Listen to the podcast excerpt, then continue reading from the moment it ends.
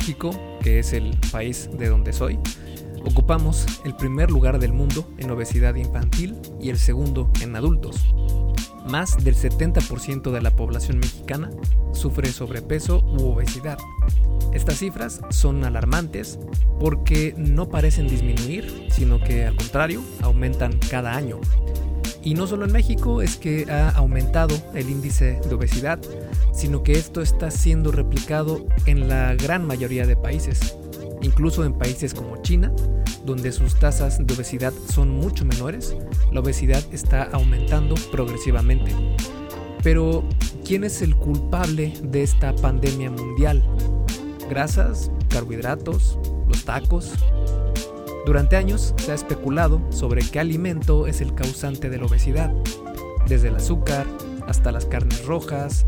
Así, cada alimento ha sido señalado como el culpable. En este episodio del podcast voy a mostrarte la evidencia sobre este tema y a tratar de responder a la pregunta ¿qué es lo que nos está engordando? Además, voy a darte información práctica para evitar ser un número más de esta estadística. Y recuerda que este episodio del podcast es traído a ti por Fase 1 Origen, mi videocurso sobre salud y fitness para aquellas personas que están comenzando en esta travesía de transformar su físico y para quienes quieren aprender realmente qué es lo que tienen que hacer para comer mejor, para entrenar desde casa, porque sí, este curso es, eh, bueno, incluye un entrenamiento para hacerse exclusivamente en casa. Porque eh, cuando hice la investigación sobre qué es lo que más iba a ayudar a las personas que me escuchaban, para quienes eh, comienzan en esto del fitness, que están dando sus primeros pasos. Y lo que me comentaban es que no querían ir al gimnasio, que la, la gran mayoría de ellos no tenía pensado ir a un gimnasio al menos por el momento. Y por eso mismo decidí hacer este curso exclusivamente en casa para entrenar desde casa con un equipo mínimo y muy económico que puedes conseguir en cualquier supermercado o en Amazon.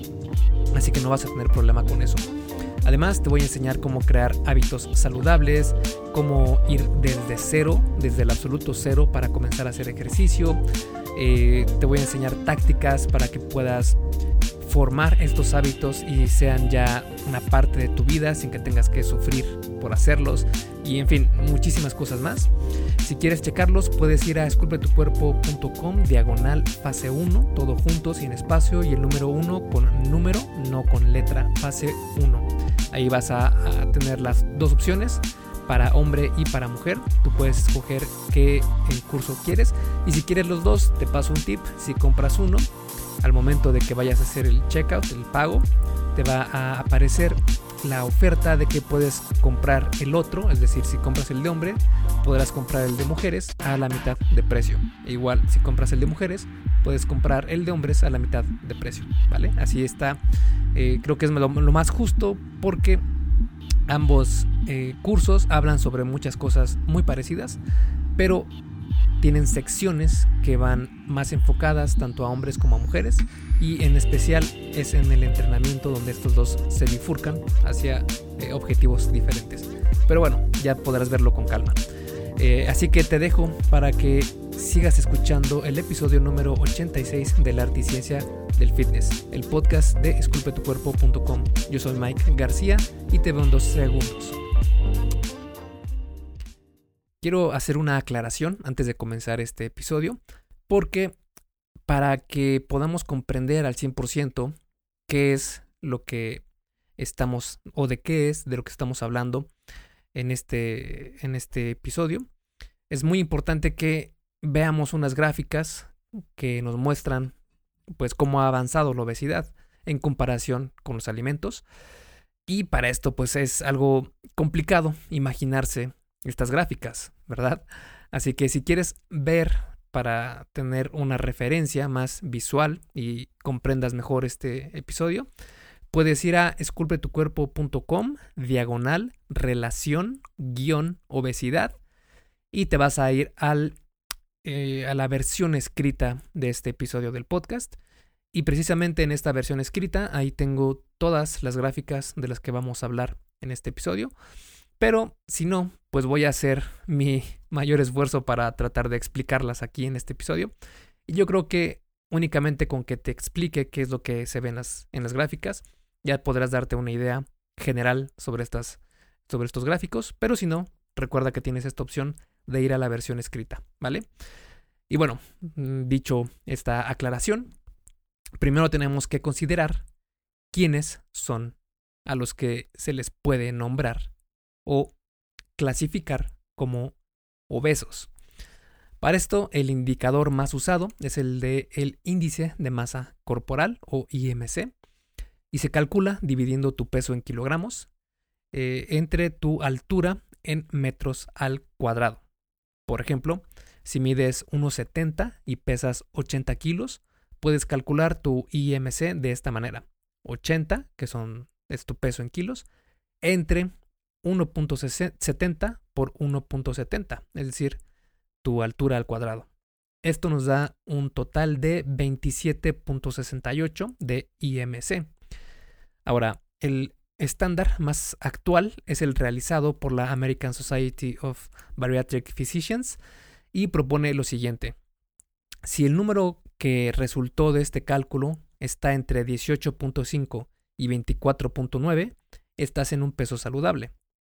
Entre 25 y 29.9 tienes sobrepeso, más de 30 tienes obesidad y más de 40 tienes obesidad extrema o mórbida. En el ejemplo anterior, la persona estaría en un rango de sobrepeso porque, si recuerdas, el resultado fue 27.68, lo que sería la primera señal para comenzar a tomar acción y prevenir la obesidad. Ahora, si bien el IMC no es tan, eh, tan exacto, menos aún si entrenas con pesas, porque el músculo tiene peso y este peso no es grasa, entonces no puede aportar a la obesidad. Sin embargo, el IMC no lo toma en cuenta. Eh, aún así, sí debemos tener en cuenta el IMC como un valor válido para cuantificar los índices de obesidad y de salud en una población.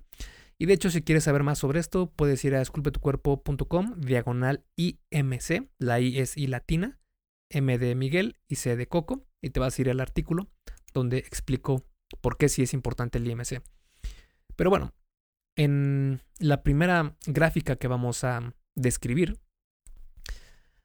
fue obtenida de un estudio donde se ven los datos desde 1960 hasta el 2008 y de cómo han ido incrementando los, el número de población que es obesa. Si vemos de 1960 a 1978, 1980 aproximadamente, vemos que las curvas de sobrepeso, obesidad y de obesidad mórbida están prácticamente iguales. Es decir, eh, no tienen un aumento considerable y se encuentran en una tendencia horizontal, casi no han subido. A partir del año 1980 se ve como la línea de obesidad empieza a tener una tendencia a la alza muy marcada, casi a 45 grados, mientras que la de sobrepeso y la de obesidad extrema o mórbida está igual con un, pequeño aumento, pero no se ve tan, tan marcado como el de la obesidad. A partir de 1990 aproximadamente, se ve ya un aumento tanto en eh, la obesidad extrema como en la obesidad todavía más. Y así hasta 2008 se ve como este aumento ha ido incrementándose.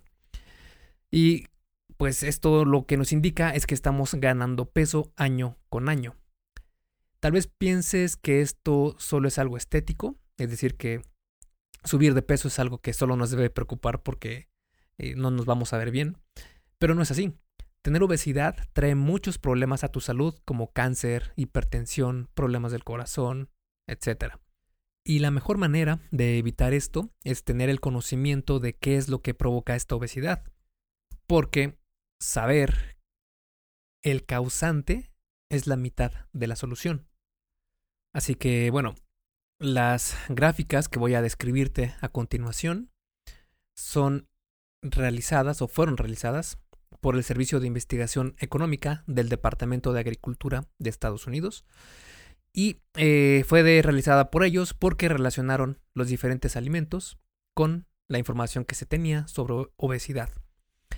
Ahora, eh, lo que vamos a ver es específico de Estados Unidos, pero aun si no vives ahí, los datos presentados siguen siendo relevantes porque la mayoría de países sigue esta tendencia de manera muy similar. Así que vamos a empezar con el alimento menos sospechoso, la proteína. La proteína es el alimento que tiene menos reputación de engordador, entre comillas. Y en la primera gráfica podemos ver la relación de la obesidad en comparación con el consumo de carnes rojas, de aves, pescados y mariscos y huevos, que eh, también podrían considerarse como grasa, pero en esta ocasión lo decidieron categorizar como proteína. Y en la gráfica te la voy a describir. Se puede ver cómo el consumo de carnes rojas desde 1970 hasta 2015-2016 eh, ha ido completamente hacia la baja, eh, en una tendencia muy marcada hacia abajo, mientras que el consumo de aves ha ido a la alza, pero no en una, en una proporción igual al de la obesidad. Porque si vemos la gráfica o la línea de obesidad en la gráfica, vemos como la tendencia de esta línea es casi a 50 grados, probablemente, mientras que el de aves es tal vez 20-25 grados en comparación con la línea base. Y bueno, pescados, mariscos y huevos se ven que tienen una tendencia completamente horizontal, no están para nada relacionadas con el índice de obesidad. Y como era de esperarse, pues no hay una relación clara en la ingesta de proteína y obesidad. Y lo interesante de esta gráfica es que se ve claramente cómo el aumento de el consumo de carne de ave ha ido en aumento y el de carnes rojas a la baja. Esto probablemente se deba a que hay personas que tienen un miedo generalizado al consumo de carnes rojas porque piensan que es mala para la salud. Pero la gran mayoría de estos estudios que muestran lo malo de las carnes rojas son estudios observacionales, es decir, que existe una relación entre factores, pero no pueden verificar si un factor es causante del otro. La realidad es que la carne roja tiene muchísimos beneficios a la salud y te provee de proteína, hierro, zinc, vitaminas B, carnosina, carnitina, creatina, BSAs, entre un montonal más de vitaminas y micronutrientes. Tener problemas de salud por las carnes rojas puede deberse por algunas predisposiciones genéticas, por la manera en la que cocinas los alimentos o por la calidad de la carne que compras. Por ejemplo, hay estudios que muestran que cocinar la carne a altas temperaturas o asarlas al punto de que estén bien cocidas puede aumentar el riesgo de cáncer colorectal en personas con cierto poliformismo genético.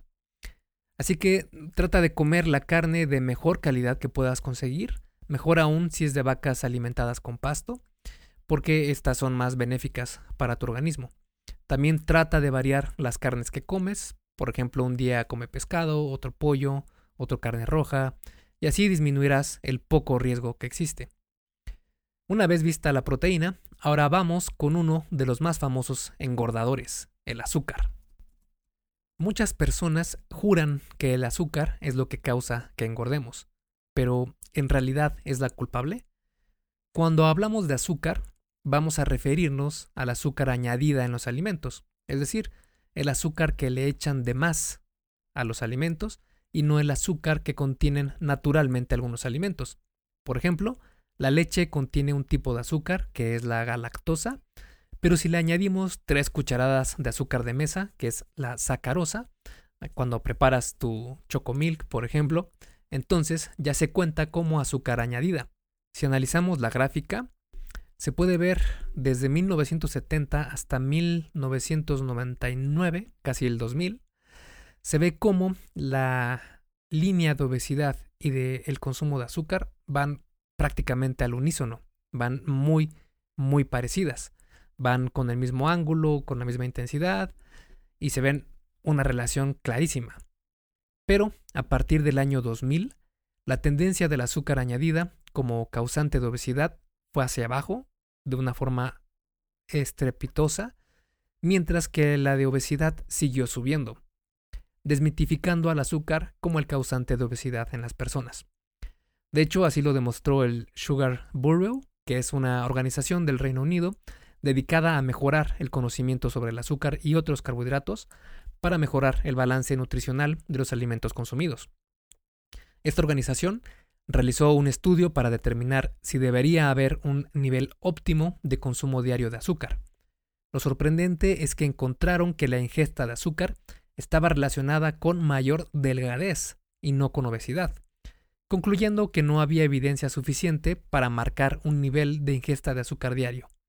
También se dice que el azúcar es adictivo, casi como la cocaína. Esto no es tan cierto. Químicamente hablando, el azúcar no causa adicción física como lo hacen las drogas. Así que no hay por qué preocuparse por ser adictos al azúcar. No tienes esta capacidad de enviciarte con el azúcar. Claro, dicho esto, no quiere decir que comer azúcar todo el día, todos los días y grandes cantidades sea lo mejor para tu salud. Para nada. Recuerda que tu cuerpo está completamente capacitado para que puedas metabolizar el azúcar. El problema es que comas azúcar todo el día y cantidades enormes, ¿verdad? Ahí sí que vas a tener problemas. Pero si lo haces moderadamente, no pasa absolutamente nada. El siguiente en la lista es un antagonista muy conocido del azúcar, y esa es la sal. Y es que la sal tiene mala reputación a nivel mundial.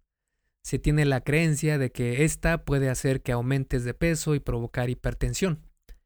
Si analizamos la gráfica, podemos ver cómo el consumo de sal ha disminuido a partir del año 2000, muy parecido a lo que pasó con el azúcar, sin afectar en nada a la tendencia de la obesidad. Y de hecho, si pudieras ver la gráfica, se puede ver de una forma muy parecida a cómo se comportó el consumo de azúcar, donde desde el año 1970 la tendencia va hacia la alza, tanto el consumo de azúcar, perdón, de sal, como el aumento de obesidad en la población mundial, o mejor dicho, de Estados Unidos. Y eh, se ve clara esta tendencia y a partir del año 2000 se ve como el consumo de sal baja casi casi se desploma ¿no? hacia abajo después de esos 10 años hasta 2010, mientras que el aumento de la obesidad sigue en aumento. Irónicamente, disminuir el consumo de sal podría contribuir al aumento de obesidad al estimularnos a comer más para obtener la sal que nuestro cuerpo necesita.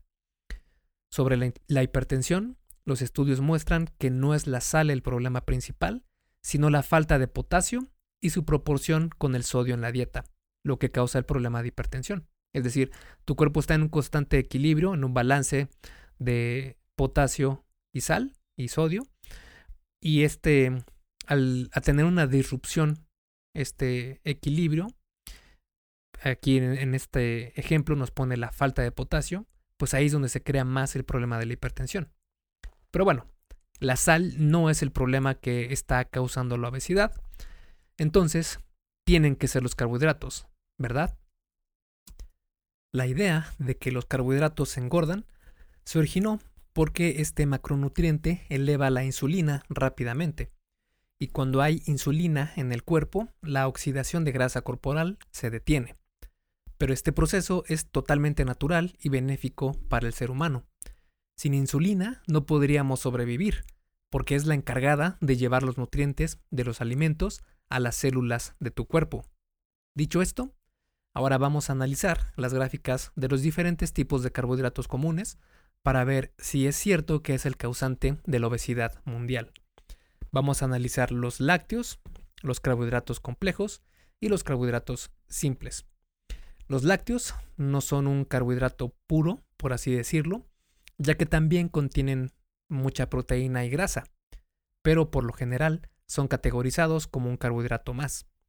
La relación de, la, de los lácteos con la obesidad se puede ver en, en la gráfica de una manera totalmente a la inversa, porque se ve cómo el consumo de lácteos ha ido a la baja desde 1970 hasta 2010, mientras que el de obesidad es completamente a la inversa. Ha ido desde muy bajo hasta una tendencia muy muy alcista.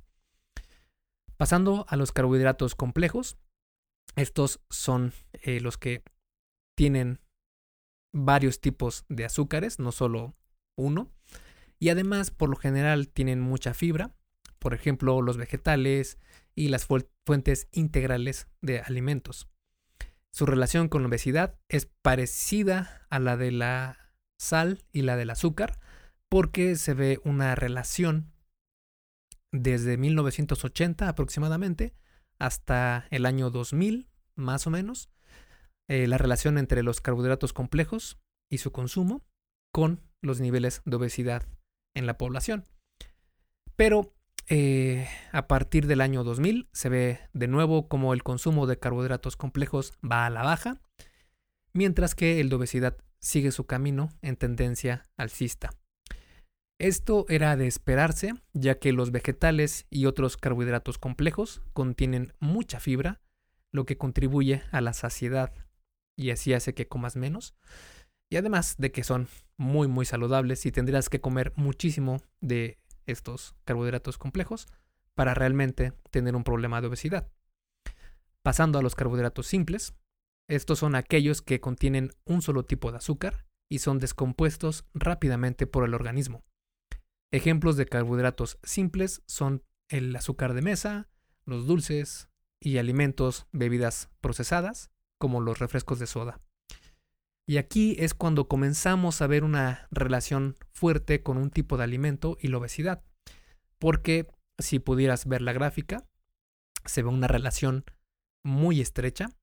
Eh, se ve como los dos tienen una tendencia a la alza muy marcada. Y lo interesante de esto es que con los otros carbohidratos no hay tal relación entre gráficos, únicamente se da con los carbohidratos simples. ¿Por qué pasa esto? Quiero que tengas esto en mente, esta duda que te quede un rato en la cabeza, porque la respuesta a esta pregunta se relaciona con el siguiente nutriente, las grasas. Hey, rápidamente, antes de seguir con el episodio, ¿me harías un favor? Si te está gustando lo que estás escuchando en este podcast, ¿puedes compartirlo en tus redes sociales? Basta con que tomes una captura de pantalla o te tomes una foto y compartas la publicación en Facebook, Instagram o en cualquier otra red social mencionando el podcast El arte y ciencia del fitness. Porque simplemente con que hagas esto, que realmente no te lleva más de un minuto, me ayudas un montón a que Esculpe tu cuerpo crezca y podamos cambiarle la vida a muchas más personas. Y si haces esto, no olvides etiquetarme en la publicación para que pueda agradecerte personalmente. En Facebook estoy como blog Esculpe tu cuerpo y en Instagram como Esculpe tu cuerpo. Vale, sigamos entonces donde nos quedamos en el episodio. El siguiente sospechoso se puede consumir de en varios tipos como colesterol, grasa saturada, grasa insaturada, que a su vez se divide en monoinsaturada y poliinsaturada. Y también podemos consumir grasa trans. Así que en esta parte vamos a analizar a, a estos tipos de la grasa, pero no a la grasa trans. No vamos a ver a la grasa trans porque es un alimento que no debería ser categorizado como alimento, a mi parecer.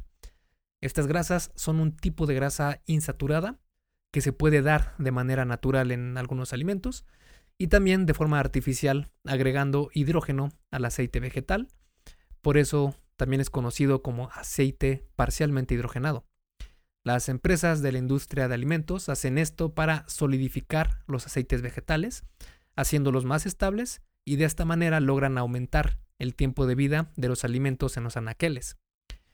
Los estudios muestran que incluso en cantidades pequeñas de estas grasas trans pueden incrementar el riesgo de sufrir muchas enfermedades, como enfermedades coronarias, Alzheimer, cáncer de mama y otros tipos de cáncer, depresión, entre muchos, muchos otros problemas de salud. Todo esto se da con las grasas modificadas industrialmente, pero las grasas trans que se encuentran naturalmente en algunas carnes o lácteos no son tan dañinas para nuestro organismo y no se comparan para nada al daño provocado por las modificadas industrialmente. De lo que sí debes preocuparte es de leer las etiquetas nutricionales de los productos del súper, Y si ves que dice que contiene grasa trans o aceite parcialmente hidrogenado, mejor elige otra cosa. Por estos motivos es que no vamos a analizar este tipo de grasa, porque lo ideal sería que los evitaras por completo. De hecho, si quieres saber más sobre este tema, puedes ir a descubretucuerpo.com y busca grasa trans y te va a aparecer el artículo donde explico más a fondo esta cuestión. Y bueno, dicho esto, vamos a ver la relación del colesterol con la obesidad. Y esta, esta gráfica se ve que no hay una relación prácticamente nada en el consumo de colesterol y el aumento de la obesidad. Si, se, si pudieras imaginarte la gráfica, puedes ver cómo el colesterol sigue una línea horizontal, pero muy volátil, es decir, tiene subidas muy altas y bajadas muy estrepitosas, pero siempre siguiendo una tendencia horizontal. Mientras que la línea de la obesidad, desde 1970, ha ido completamente al alza. Además, el colesterol tiene una mala reputación que no es merecida. El colesterol es una sustancia presente en todas las células del cuerpo humano, parecida a la cera, y también es producida naturalmente por tu organismo. Hasta hace poco, la Asociación Americana del Corazón recomendaba no pasar de 300 miligramos de colesterol al día. Es decir, si un huevo frito tiene unos 185 miligramos de colesterol, entonces con dos huevos fritos al día estarías sobrepasando estos niveles. Aunque esto ya ha sido completamente desmitificado, mostrando que los huevos no aumentan el colesterol en sangre. Y para darle punto final, el Comité Consultivo de Directrices Alimenticias quitó al colesterol de la lista de nutrientes malos para la salud. Y es que cambiar la cantidad de colesterol en la dieta no provoca prácticamente nada de cambio en los niveles de colesterol en sangre, porque tu cuerpo es increíblemente eficiente para regular los niveles de colesterol, produciendo menos cuando tienes una ingesta mayor de colesterol y produciendo más cuando te hace falta. Hay mucho de qué hablar sobre el colesterol y salud, pero eso será para otra ocasión. Por el momento quiero que veas que no tiene relación con obesidad y tampoco es tan malo como nos han hecho creer. Ahora vamos con un primo cercano del colesterol, la grasa saturada. Y en la imagen de la gráfica que está en, en la versión escrita de este episodio, se puede ver que el consumo de grasas saturadas sigue la tendencia general de la obesidad, pero no es una copia fiel de su movimiento, porque si bien los dos tienen una tendencia a la alza, las grasas saturadas es un movimiento muy volátil donde se ven picos muy altos y la gráfica de obesidad no sigue ese pico.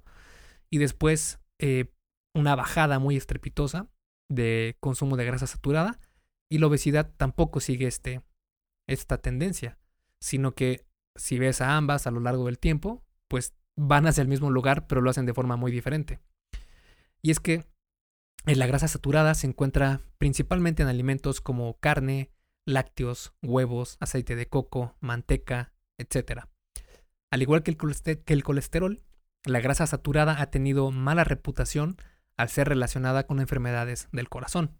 Aunque hay estudios que muestran que probablemente no hay una relación entre la grasa saturada y los problemas cardíacos, sería una buena idea no abusar en la ingesta de este tipo de grasas. Pero en cuanto a obesidad se refiere, no es un factor tan importante. Y ahora vamos a analizar uno de los menos sospechosos en cuanto a obesidad se refiere, las grasas mono y poliinsaturadas.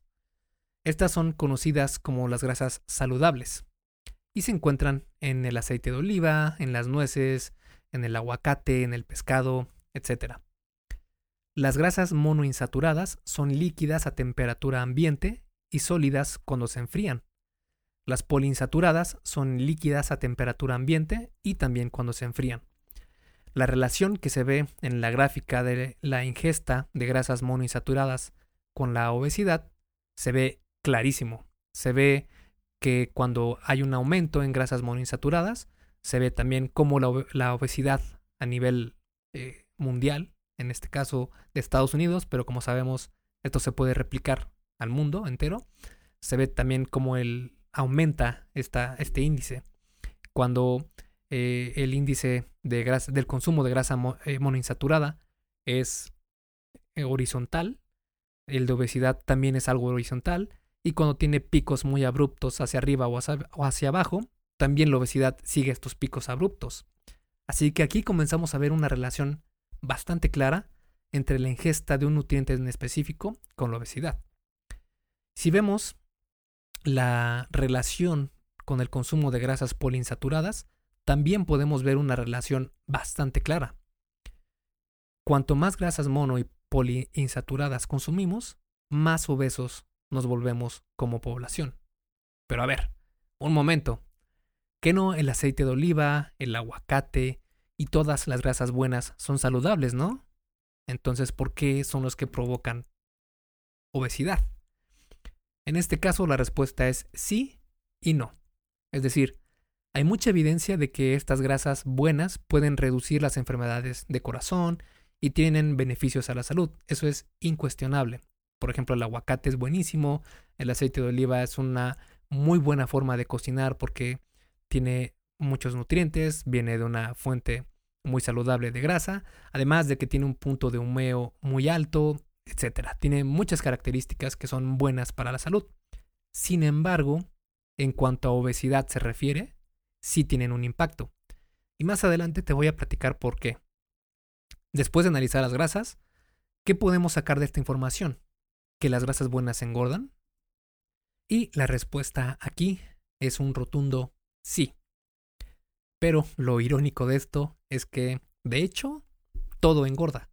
Es decir, carbohidratos, proteínas, eh, azúcar, todo, todo engorda si te pasas de calorías diarias.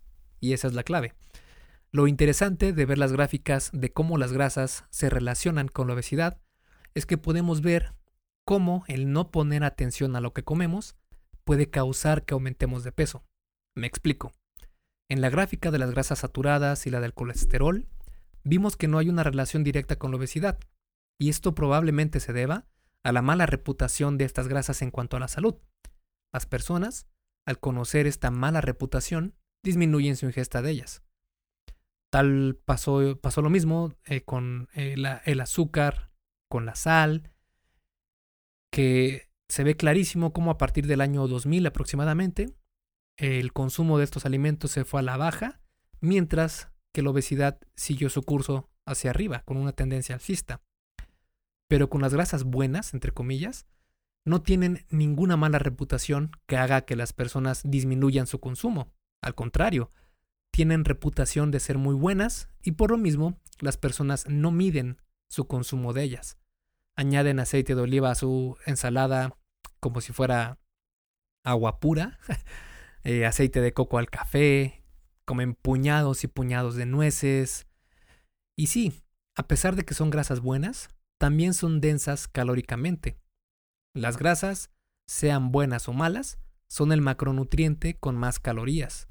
La proteína, por ejemplo, contiene 4 calorías por gramo.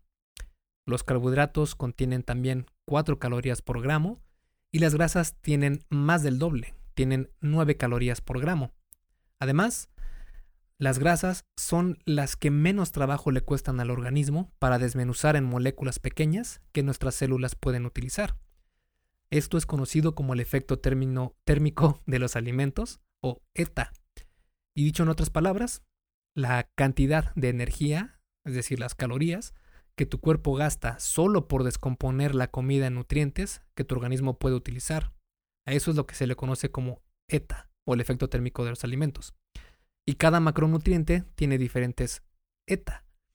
Por ejemplo, la proteína tiene entre un 25 a un 30% de ETA, es decir, que el 25 al 30% de las calorías que consumes de la proteína no se van a utilizar, no se van a almacenar, porque son requeridas para la transformación de estas proteínas, eh, para que sean desmenuzadas en aminoácidos.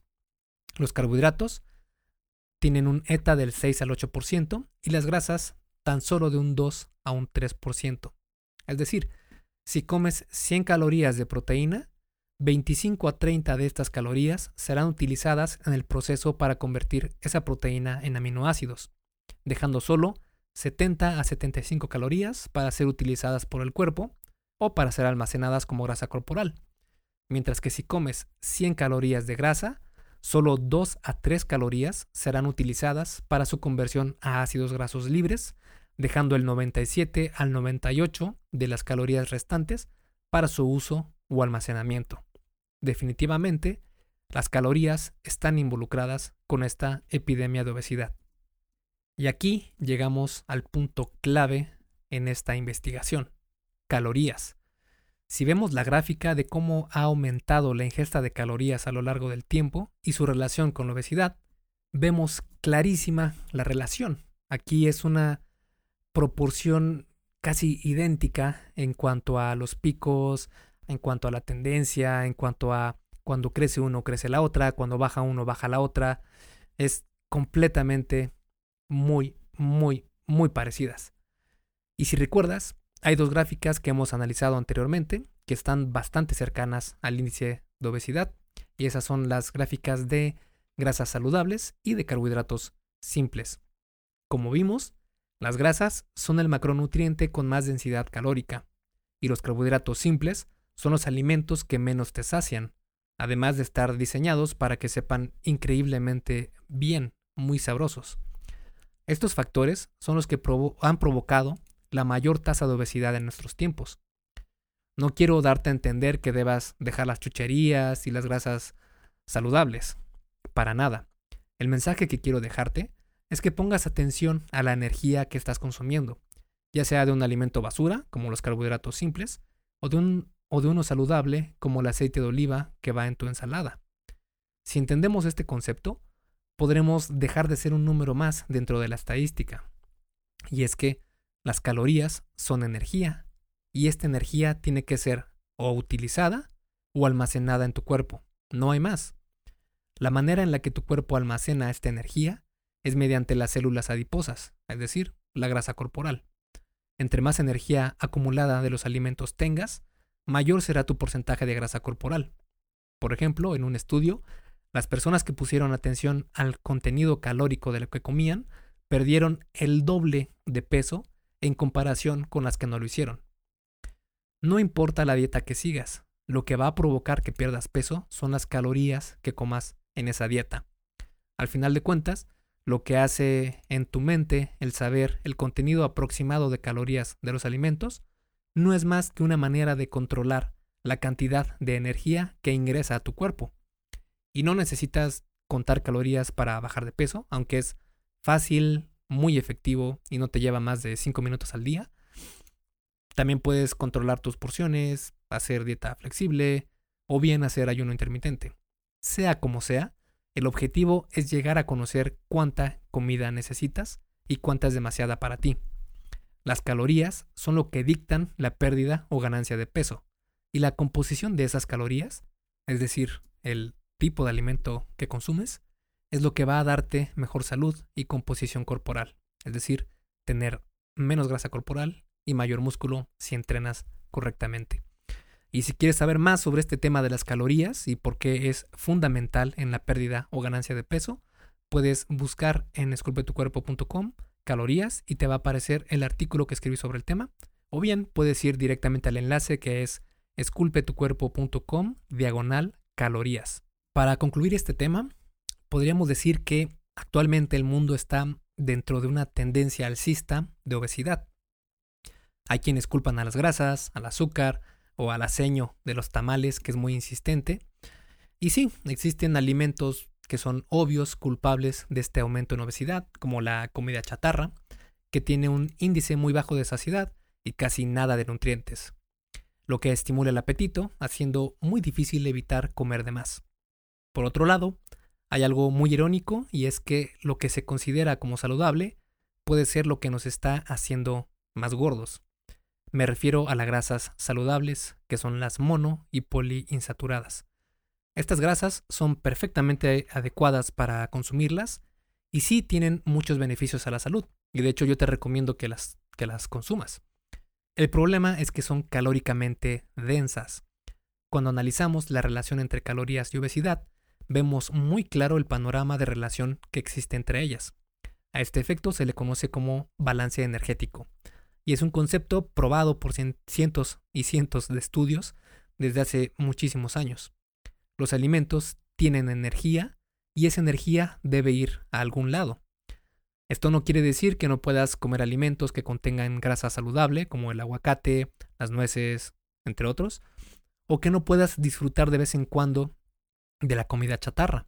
Puedes hacerlo, siempre y cuando sepas lo que estás haciendo, para así evitar ser uno más de la estadística de obesidad, sin privarte necesariamente de alguno que otro pecado culposo.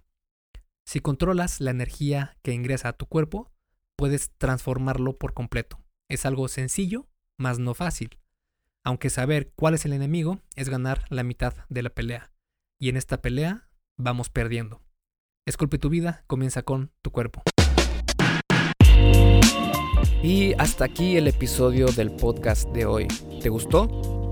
Si es así, déjame una calificación y tu opinión en Apple Podcast. Es muy sencillo y no te lleva mucho tiempo. Con esto me ayudas a que el podcast suba en el posicionamiento de Apple y así podamos llegar a más personas. Si tienes alguna duda o sugerencia, puedes mandarme un email a contacto. Veo absolutamente todo lo que me llega al mail y respondo personalmente a todos. Puedo tardarme un poco por la cantidad de mensajes que recibo al día, pero ten por seguro que sí te responderé. Gracias por escuchar el podcast de la arte y ciencia del fitness y espero haberte ayudado a aclarar algunas de tus dudas. Y antes de irnos, si te gustó el episodio, entonces probablemente también te guste la guía que hice sobre los protocolos más conocidos de ayuno intermitente. Si no sabes cuáles son los beneficios de ayunar, pues te van a sorprender, ya que puede mejorar muchos indicadores de salud e incluso ayudarte a vivir más. Es completamente gratis y puedes bajarla en esculpetucuerpo.com diagonal ayuno. Me despido y nos vemos en el siguiente podcast.